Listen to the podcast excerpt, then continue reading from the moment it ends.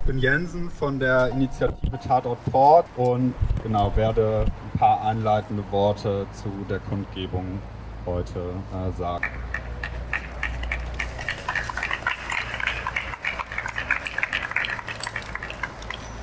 Wir haben uns heute hier versammelt, um den sofortigen Prozessbeginn gegen Hans-Josef Bähner zu fordern.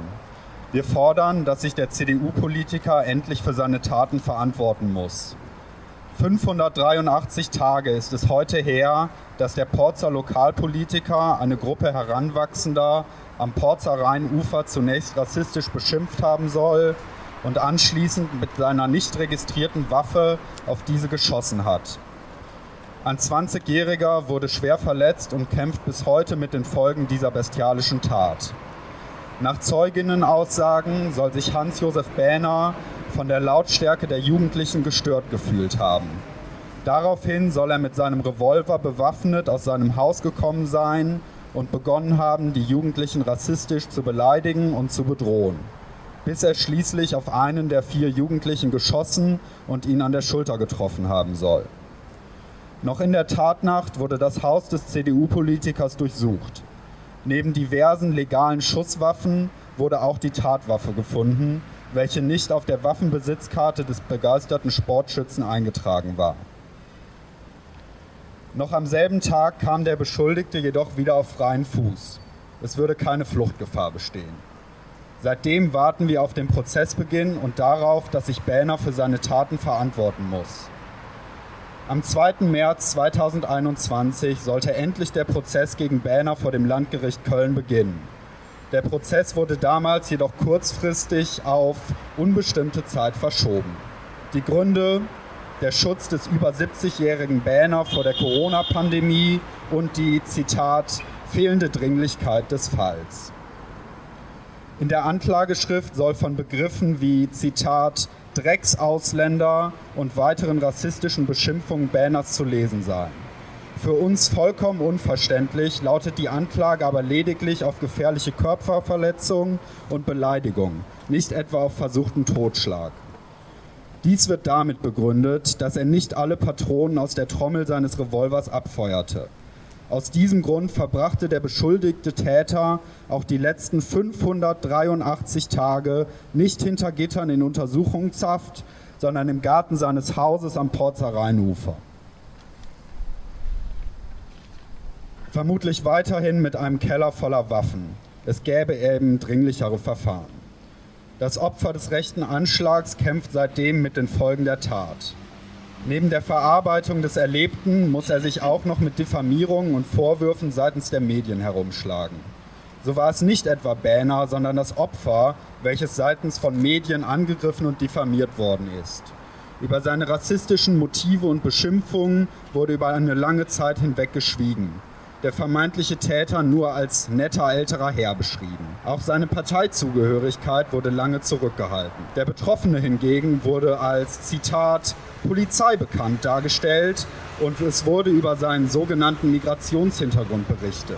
Durch die Form der Berichterstattung wurde er durch die Medien mit Ruhestörungen, Vandalismus und Drogendelikten in Verbindung gebracht, welche sich angeblich regelmäßig am Porzer Rheinufer zutragen sollen. Als sei es nicht schon unfassbar genug, dass ein Mensch angeschossen wurde und es sich hierbei um eine mutmaßlich rassistisch motivierte Tat handelte, wurde der Betroffene durch die Berichterstattung also prompt zum Täter gemacht.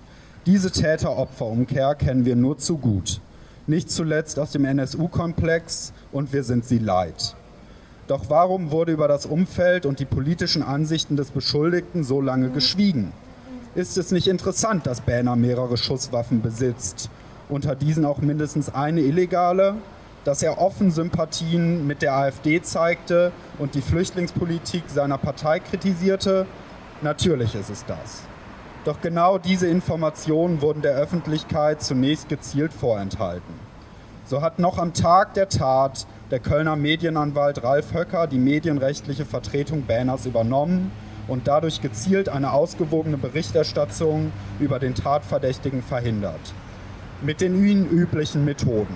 Einschüchtern und abmahnen, einschüchtern und abmahnen. In der Kanzlei des ehemaligen Vorsitzenden der Werteunion in NRW war auch der ehemalige Chef des Verfassungsschutzes Hans-Georg Maaßen in beratender Funktion tätig, bis aber aufgrund seiner Verstrickung in die Klage der AfD gegen den Verfassungsschutz, mit der die Kanzlei betreut ist, erneut seinen Schlapphut nehmen musste.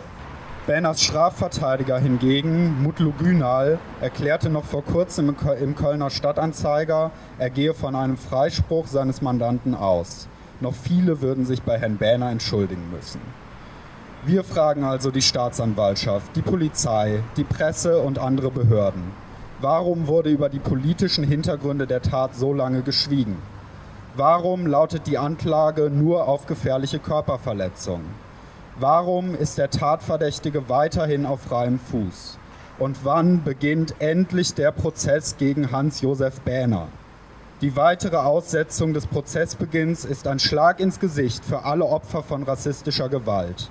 Dies kann nicht anders erklärt werden als mit dem strukturellen und systemimmanenten Rassismus von Staat und Justiz. Die ausbleibende neue Terminierung des Prozessbeginns steht beispielhaft für den Mangel an Bedeutung, den Politik und Justiz der Aufklärung des rassistischen Anschlags vom 30. September 2019 in Köln-Ports beimessen. Vermutlich ist der Wahlkampf wichtiger als der Schutz der Bürgerinnen vor um sich schießenden rechten Gewalttätern. Wir fordern Schluss damit, keine Ruhe nach dem Schuss, Banner zur Verantwortung zu ziehen, Prozessbeginn jetzt und Solidarität mit allen Betroffenen rassistischer Gewalt.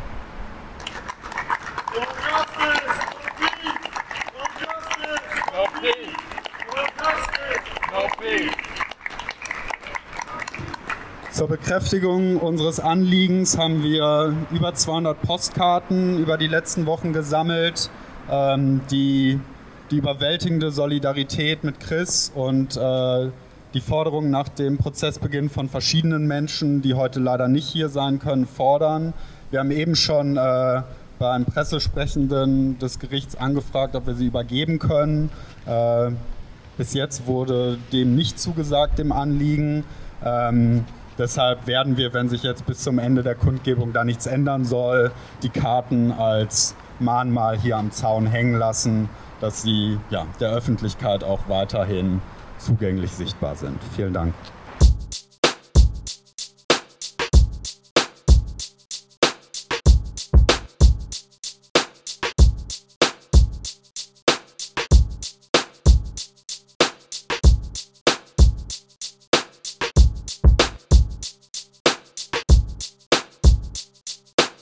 Hi, ich bin Malte vom Solidaritätsnetzwerk und ich halte jetzt hier heute auch eine Rede. Ähm, ja, liebe Freundinnen und Freunde, liebe Passantinnen, Passanten, der Anlass, aus dem wir heute hier stehen, ist den allermeisten hier bekannt und wir haben es auch gerade noch mal gehört. Ich fasse noch mal kurz zusammen. Der CDU-Politiker Hans-Josef Bähner hat in der Nacht vom 29. auf den 30. Dezember 2019, sprich vor über anderthalb Jahren, einem jungen Mann in den Rücken geschossen, nachdem er ihn und seine Freunde vorher rassistisch beleidigt hat bisher ist der Kenntnisstand der Öffentlichkeit, dass es um Ruhestörung ging, dass er sich dadurch belästigt fühlte. Die Polizei fand daraufhin unter anderem eine nicht registrierte Waffe bei Banner. Er ist begeisterter Sportschütze, haben wir eben auch schon gehört, hat mehrere Waffen und dann auch eine nicht registrierte, mit der er auch auf den jungen Mann geschossen hat. In den folgenden Tagen wurde jedoch nicht die lückenlose Aufklärung gefordert, durch die Presse, durch die Öffentlichkeit und der Fall nicht auf die Titelseiten getragen. Stattdessen wurde der Fall tagelang totgeschwiegen, von der CDU, von anderen Lokalparteien, von der Presse. Denn Bähner hat hervorragende Kontakte zu Top-Anwälten mit Verbindungen zur Werteunion. Stattdessen schrieb die lokale Presse nach einigen Tagen von dem polizeibekannten Opfer und dichtete eine Drogenszene am Porzer Rheinufer herbei. Wie wäre das eigentlich gelaufen? Wären die Rollen vertauscht gewesen? Die Springerpresse hätte den Fall ausgeschlachtet. Der junge Mann wäre binnen Tagen verhaftet. Die Anzeige wegen versuchten Mordes wäre schnell gestellt. Wir stehen heute aber nicht nur deshalb hier. Wir stehen auch hier, weil nach über anderthalb Jahren der Prozess mit fadenscheinigen Begründungen wie dem fortgeschrittenen Alter und der Corona-Pandemie immer noch verschoben wird und aufgeschoben wird. Inzwischen dürfte Herr Berner genug Zeit gehabt haben, sich impfen zu lassen. Das Gericht dürfte genug Zeit gehabt haben, ein Hygienekonzept zu erarbeiten. Deshalb fordern wir, dass der Prozess nicht weiter vertagt wird, während Berner nach über anderthalb Jahren weiter frei herumläuft, sondern wir fordern, dass der Prozess sofort beginnen muss. Wir fordern Gerechtigkeit für Chris.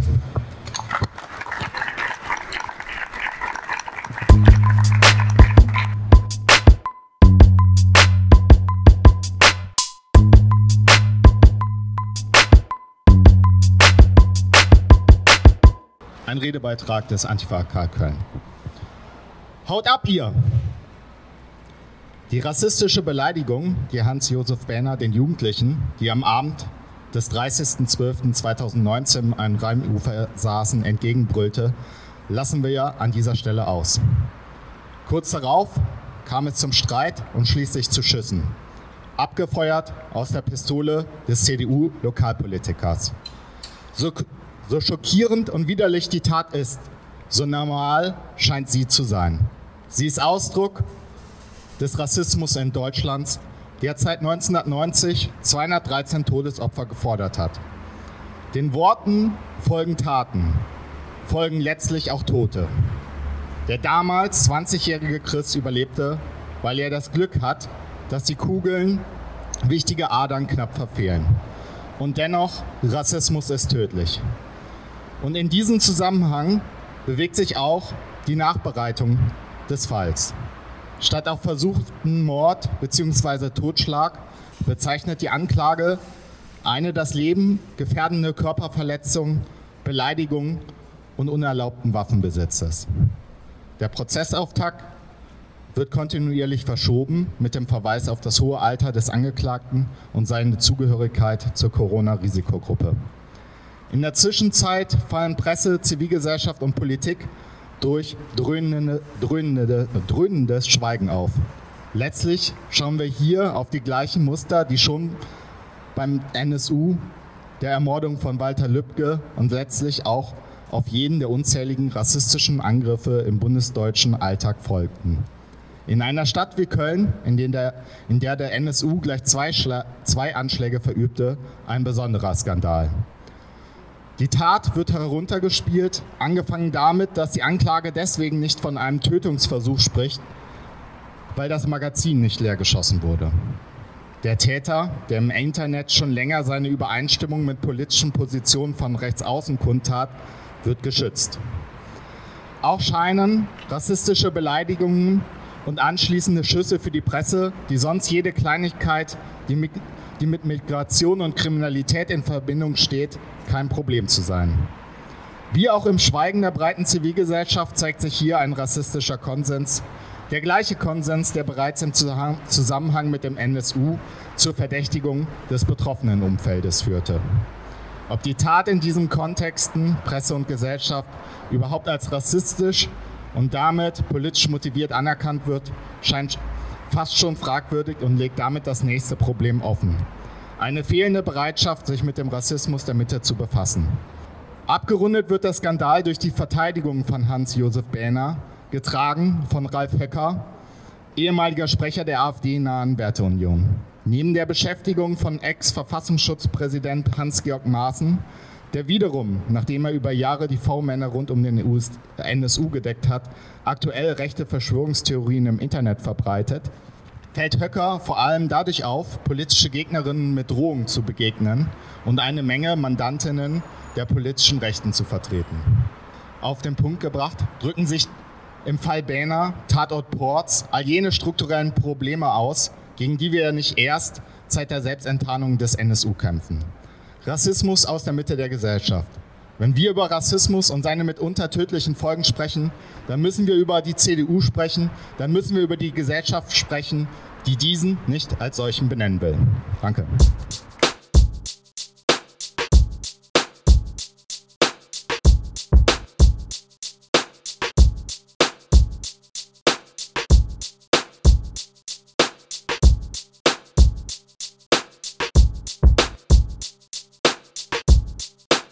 Liebe Freundinnen, liebe Antifaschistinnen, liebe Passantinnen, liebe Genossinnen. Wir sind Tommy und Paula von der interventionistischen Linken Köln. In Köln wird unter rassistischen Beleidigungen auf einen jungen Menschen geschossen. Aber tatverdächtig ist kein altbekannter Stiefelnazi, sondern das Ratsmitglied einer Partei, die sich als Mitte der Gesellschaft versteht, der CDU. Es zeigt sich also einmal mehr das Bild dass das Bild einer guten demokratischen Mitte, die nur bedroht wird von ihren Rändern, verschleiert, wie tief rassistisches Gedankengut und Ideologien der Ungleichheit in unserer Gesellschaft verwurzelt sind. Denn Hans-Josef Benner, der Tatverdächtige in diesem Fall, ist nur ein Beispiel für den Extremismus der Mitte. Da ist CDU-Politiker Lorenz Caffier, der seine Waffen bei Neonazis von Nordkreuz kauft und sich von ihnen ausbilden lässt. Da ist Innenminister Horst Seehofer, der sich, Zitat, bis zur letzten Patrone gegen eine Zuwanderung in die deutschen Sozialsysteme wehren will. Da ist die CDU in Sachsen-Anhalt mit ihrer Forderung, die Union müsse, Zitat, das Soziale mit dem Nationalen versöhnen. Und wenn der SPD-Bürgermeister von Köln-Mühlheim, Norbert Fuchs, die Kolbstraße als Problemstraße von Ausländern bezeichnet und als Ghetto verunglimpflicht, dann bedeutet das einen weiteren Angriff auf die Opfer des Nagelbombenanschlags, ihre Angehörigen, Freundinnen und Nachbarinnen und eine Behinderung des Gedenkens an die Verbrechen des NSU.